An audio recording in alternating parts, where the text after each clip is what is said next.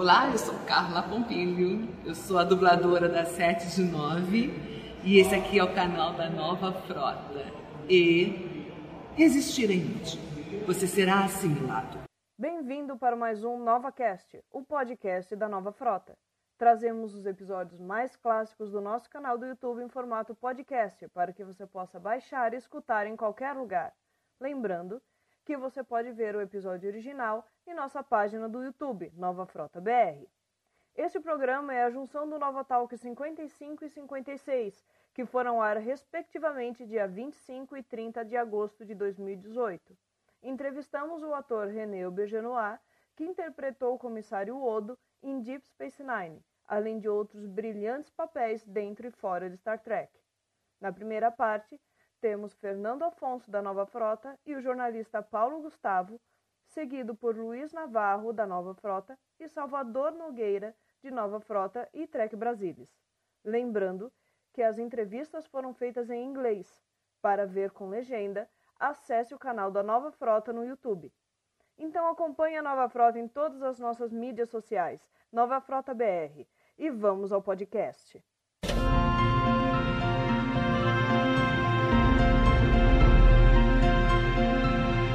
I, I want to ask you uh, just a simple uh, thing. You did MASH, MASH, yeah. okay, and you did, did uh, Boston Legal.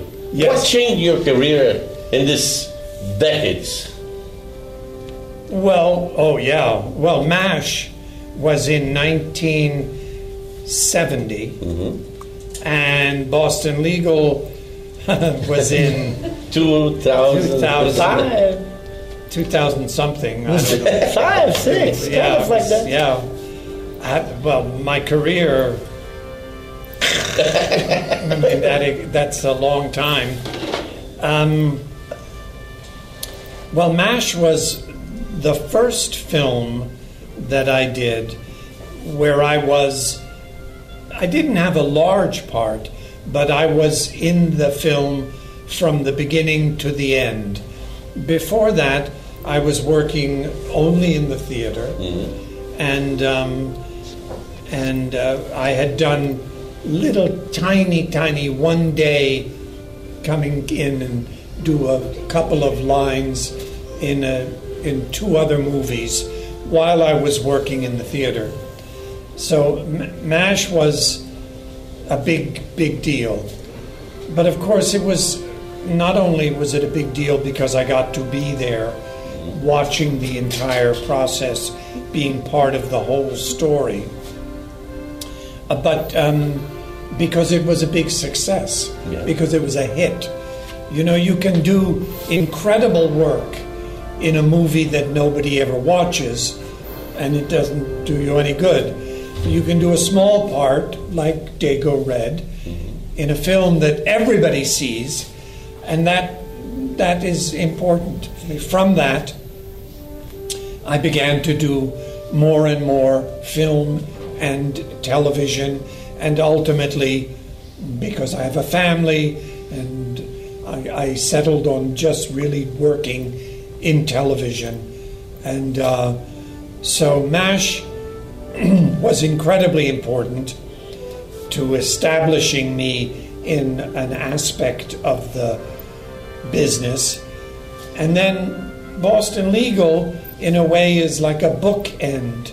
It's like, I mean, I've done many things since Boston Legal, but that was the last series that I did where I was a regular character. And, um, and it also was a hit, was a, a big success. And, um, and I was very honored to be chosen to be part of it because I thought it was important work uh, sociologically, politically. Yeah. It made very important statements. I wish it were still here today to talk about where we are today. Suíça. anyway, so So, and, uh, and you worked four more times with Robert Altman. yeah, Robert Altman became, and all for my whole life, uh, became uh, a very important influence. and a dear friend. Yes, I did um, MASH and then Brewster. I- Brewster McCloud, which was not a big success. It was very, very amusing. Very funny, silly film. That film, I only worked one day on it. I went in and we shot everything, and then he put it into the movie. Then I did McCabe and Mrs. Miller, which I believe is his greatest film. Not because I was in it, but uh, I think it was a beautiful. Uh, I th- thought it was just a great combination of his talent and um, because before that he had never worked with stars, big stars like Warren Beatty and Julie Christie. and then I did a little film uh, called Images, Amazing. in, in, which is a beautiful, beautiful film, uh, which maybe has the most beautiful score, musical score that uh, John Williams has ever written. Yeah. I mean, Yeah. beautiful. And uh, Susannah York, spectacular. Yeah, Robert Altman, very important to my life. Yeah. I saw you in a lot of things actually. You was the peer priest in The Patriot, right? The In The Patriot, The yeah. Patriot. Very, very nice. Uh, and I really like to search for the Star Trek actors. But I remember when I saw Frasier and I thought to myself, Yeah. he was on Star Trek, and on Star Trek you put the guys in every kind of costume. In Frasier, they you on a little pink outfit. What he's talking about is uh, I did, um, I think, Two two, episodes. two Two episodes of Frasier, a very funny show. Um, and uh, and one of the the last the last episode, I I come to the door dressed in the woman's nightgown. Yeah. And now everybody remembers that. How beautiful my legs are. yeah. yeah. you show your legs. Actually, Kelsey Grammer was a big Star Trek fan. He did a Yeah. spot in Next Generation. Yeah, Kelsey was. Um, uh, well, Kelsey, you know, it, what an extraordinary career to have played the same character for 22 years. Yeah.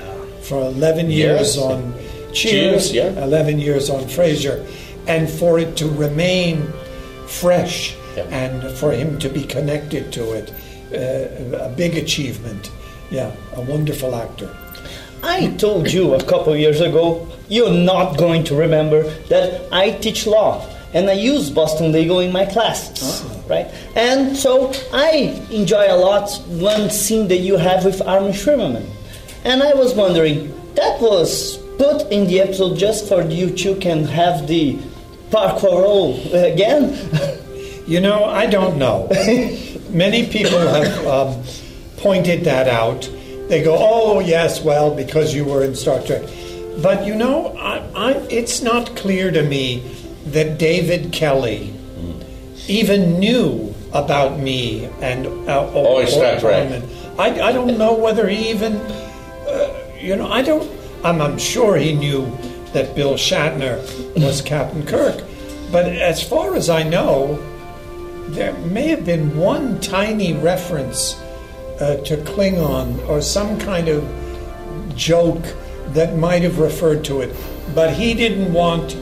So I don't think he wrote that scene between Armin and me to remind people of our relationship in Star Trek. It's not, his ego is too strong. He wouldn't want to, it's all he created this. so. Your character in Boston Legal was actually very nice, very well constructed, especially. But in the end, you're not uh, shining so much. You're outside the series. Why? What happened? We love so much your character. Well, the, it's a very simple answer to that. My character was not in the original, in the, the first four episodes of Boston Legal. They had already shot them. And David Kelley said, We need a character who can um, be the, the rational, the, the one who makes everybody try to behave because everybody's so crazy that we need one straight ahead character. And um, so then they hired me and they put me in to all the four episodes that they had already shot, just little bits and pieces, so that I was in it from the beginning. But when as the show went on, they were always looking for Candice Bergen, mm-hmm. that character, and they needed that character. When Candice came to the show, there really was no more reason. There was no more reason for my character to be there every time, and so D- David, I was so grateful that they even thought of me. So when David and I talked, he's, I was already in the last season getting kind of bored with it because there was nothing really for my character to do, and I sensed that there really was no more use for the character. And I'm, and I, you know, I've been around a long time, and I really it's not like my life depended on oh i have to stay in this television show. So we talked we had a wonderful talk and um, and so so we decided that you know he said i don't want to waste your time and and make you feel like you're not being served well as an actor. And and i responded to that very positively because i did not I don't want to suddenly be just standing around with nothing to do. I, I, must say it was James Spader. When so that season, at the end of that season, they dispensed with, they removed um, uh, Yeah. Mark Mark Valley, Mark Valley. Julie Bowen, Yeah. Constance Zimmer, and me. Four four major characters. Yeah. They put them away. and um, and in the case of Mark Valley and Julie and Constance, they just sort of went away, and it was James Spader who said, "Don't you can't get rid of uh, you can't get rid of him, My, the character, not Paul. me." But he said, "We we need Paul, we need Paul." So just kick him upstairs. Yeah. So I went upstairs with the Chinese. and, and I came down to end the show. So I got revenge. Well, uh, here in Brazil, you, I watch you in Benson, uh, Boston Legal, and another uh, many things. Of course, although uh, I think it was you are in the air so many seasons, seven seasons. Seven seasons, yeah. So I'm so grateful to, to meet you here. Thank you. Thank you so much. I'm very grateful to be here. Well, Rene, uh, first of all, I'd like to ask. Let's talk a, a lot about Star Trek, and I want to ask you about a role you got before you you went to to do Odo, which was that little part in Star Trek Six. How that came about? Um, it came about uh, in undis- the undiscovered country. It came about because Nicholas Meyer was a friend, and um, he called me one day, and he said he was work. He was about to begin work on this uh, production, and he said he was asking. He was going to his friends and asking them to do cameos. That's a nice word for a tiny part. Um, and he said, Would you be interested in doing a, a cameo in uh, a Star Trek feature? Uh, and I said, Nick, sure, that would be fun. I'd love to work with you. We had worked together. I said, I'd love to work with you, but um, if I get a real job, I'll have to. And he said, Yeah, yeah, yeah, because it won't be big enough that we can't replace you at the last minute. So then I said I would do it. And then I had to go and um, get the uniform. And that was all a big deal. And um, I remember I was in um Ireland visiting my father, and I got all these calls from uh, from Hollywood, from that Paramount, that they they needed to do a a mold of my face because I was going to be in the story. I was a Starfleet officer who was conniving against the Federation uh, with the help, and he was going to be disguised as a Klingon and trying to assassinate the head of the Federation, if I remember it even correctly.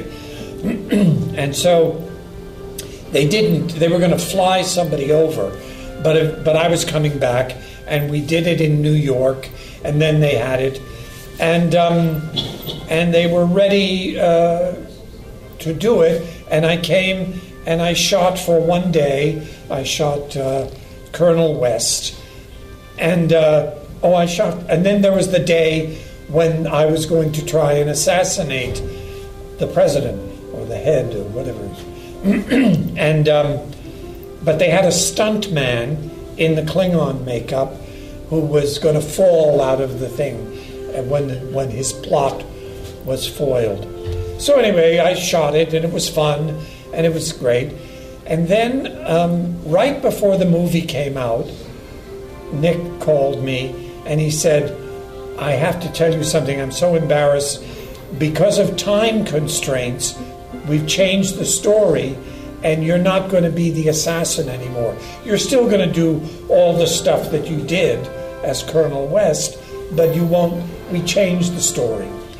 So uh, they did, and I never saw the film.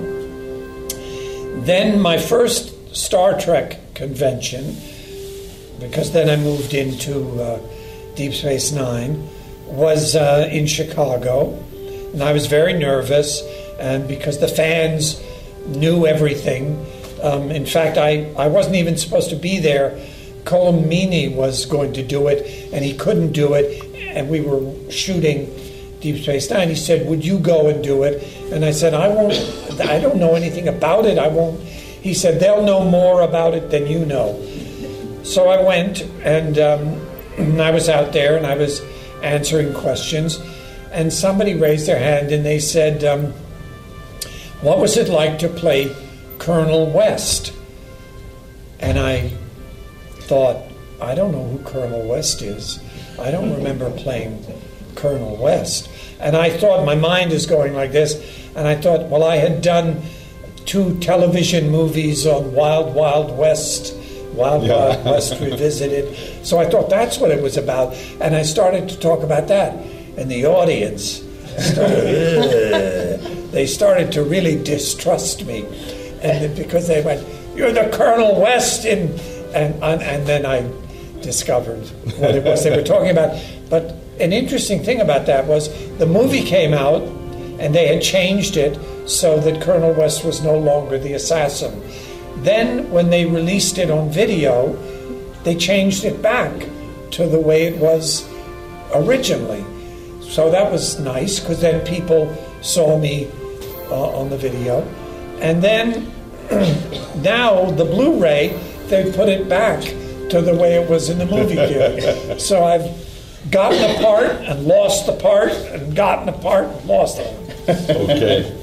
Um, the Brazilian fans would like to have give you a gift. Oh my God. You, you, you, you will not believe, it, but this this bucket Uh-huh. was used in a, how do I say? To play a, a, a theater. Play. We have uh, a, small Theater sketch of theater uh-huh. in the conventions. Uh-huh. Uh-huh.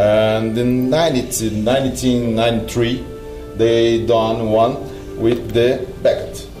And this Beckett, since 1993, was the most famous character of this group. And the Beckett is yours. Obalde. Oh, oh. well, you know what? This is wonderful. Well, talking about buckets, we have to talk about Odo.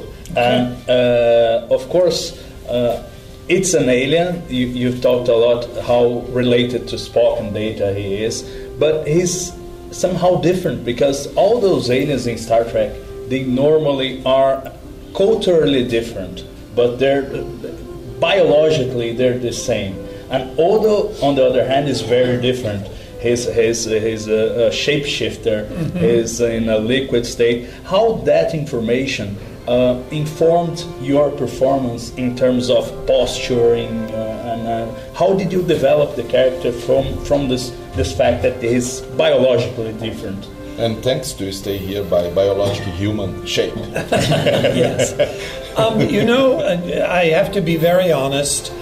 I, um, I, I felt that the shape shifting, the fact that he was a liquid form, was interesting, and I and um, as a character actor, the fact that he could change into different characters was interesting. But the act of changing, the technology, the special effect of the change, I didn't find that all that interesting. Mostly because I didn't do it. I was the computer did it. and also because I felt that it was and I was proven correct that the audience because they've seen that effect in uh, Schwarzenegger's film, and um, Yeah. and then it was in commercials. They would do things like that. I thought, well, they're going to get bored with that. They're not going to get bored or with with the idea that he's capable of doing that. But you know, in fact, in the seven years, they didn't do it very often. I didn't really change shape. It was such a strong concept that they didn't need to do it very often. The audience always knew that. And when you know that the audience knows something about you, you don't really have to do anything. They're, they're doing all the work for you. So I didn't think about it very much. Um, I, I, I remember I remember later in the show when Odo and Kira are lovers. They did um, a sequence where they Odo and Kira conjoined, came together, and it was all a special effect. And once I moved to her, I did. I went away. I didn't have to work that day. Um, Nana, Visitor Kira, did all the, and then they put all the special effect into it. And when I saw it afterwards, uh, it was beautiful and amazing. And I said to Nana, I said, "Man, you really made me look like a hot lover." So, Uh, you participated of many conventions in all the world. What you rem- remind, remembers that you, you can tell us about something picturesque thing, different thing that you remind? uh, how different? they- Oh, some things from oh, that Um, country was very different. Yeah, you know, the amazing thing is people who don't go to conventions, they have a, a kind of a, an idea of like, so if I say I'm going to a Star Trek convention, they say, oh, yeah, all those crazy people in the costumes, that, that must be really weird, huh? And, um, and I think I thought that would be the way it was when I first started going to conventions. And there are people who dress up in costumes, in the uniforms.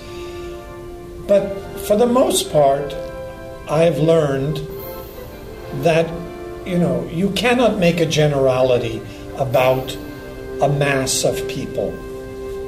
There are good people, there are bad people, there are funny people, there are tall people, there are short people, there are uh, people who are there because they love the fantasy, and there are people there who love it because they love the message or they or they're interested in the science of it.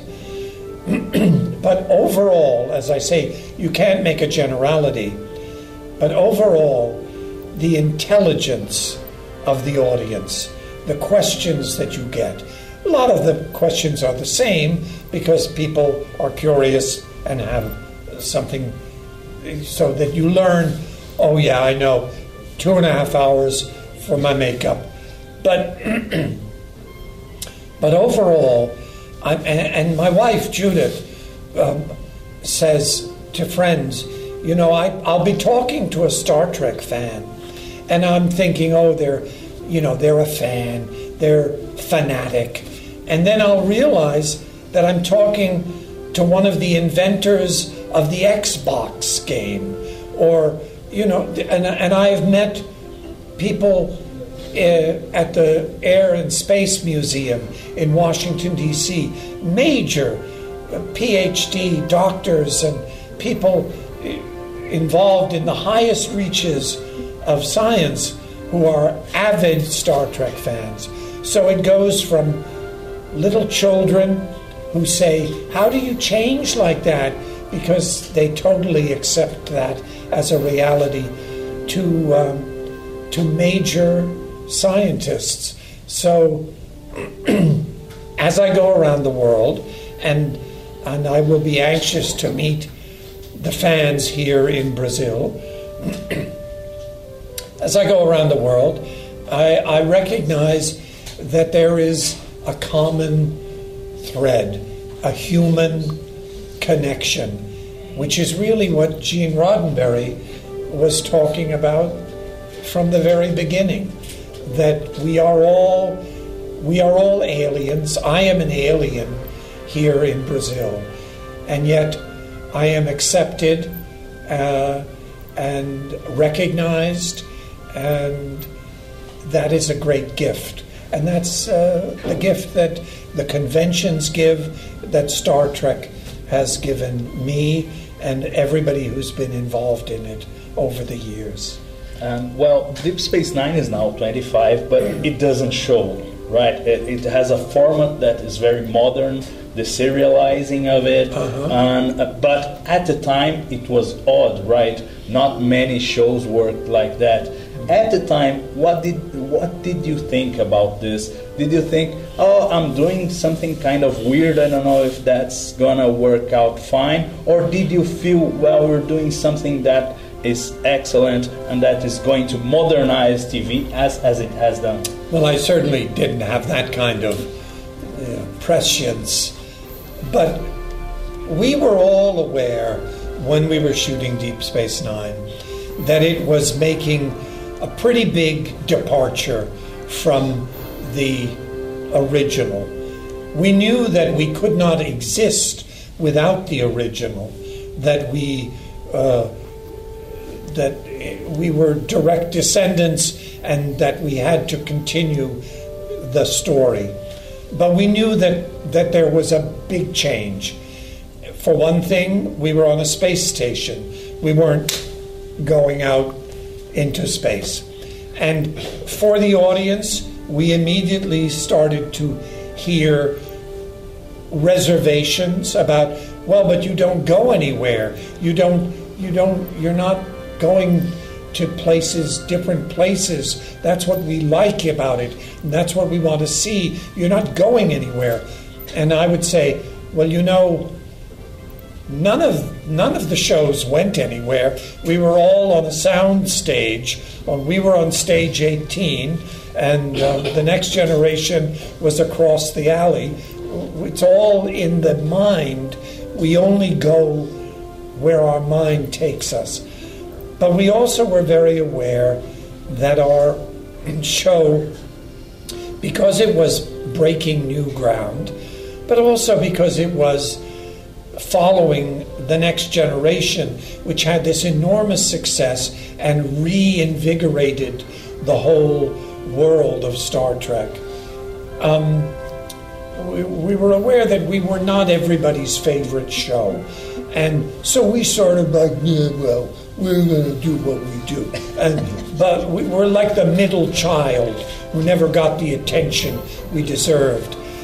But I have to say that Armin said it, and, and I think he said to me one day we were sitting around after a convention where people had reservations about it. He said, You know, 20 years from now, they're going to love our show because because it's different and because of the change of the serialization continuing the stories and i think the dark quality of it um, the sort of punk steam look of it the roughness of it that will help it you know all and it, it won't help uh, all science fiction 10 years after you do it is sort of quaint. You know, it requires the audience um, to, uh, to achieve a, a, a willing suspension of disbelief. And that's what they do with the original show. which, if you look at it now, if you look at it as a cynic, with a cynical eye, it it's kind of, well, you know, you could say, well, that's silly. But that's not what the root of it was. The root, the truth of it, just like any classic, whether you go back to Shakespeare or the Greeks or wherever, the truth, it may change, the style changes over the years, but if it's true, the truth does not die. And I think that's what Deep Space Nine achieves, and it's protected to a degree. I mean, we'll, we'll look funny and quaint, just like all any any story that tries to tell you what the future is going to be. Once you get to that place, and it isn't really that way, then you can discount it. But you can't if the very basis of it is truth. Truth. And we're now living in a world where too many people are lying, and so we are very lucky to be artists who get a chance to tell the truth. Well, thank you to accept our invitation. We are very, very happy to, to receive you in Brazil, to stay, to have you in the stage in our convention, and uh, thank you so much. so Thank much. you. Thank, you, Luiz. Thank you, everyone. Well, been a pleasure. Thank you. Thank you. Thank you. Thanks.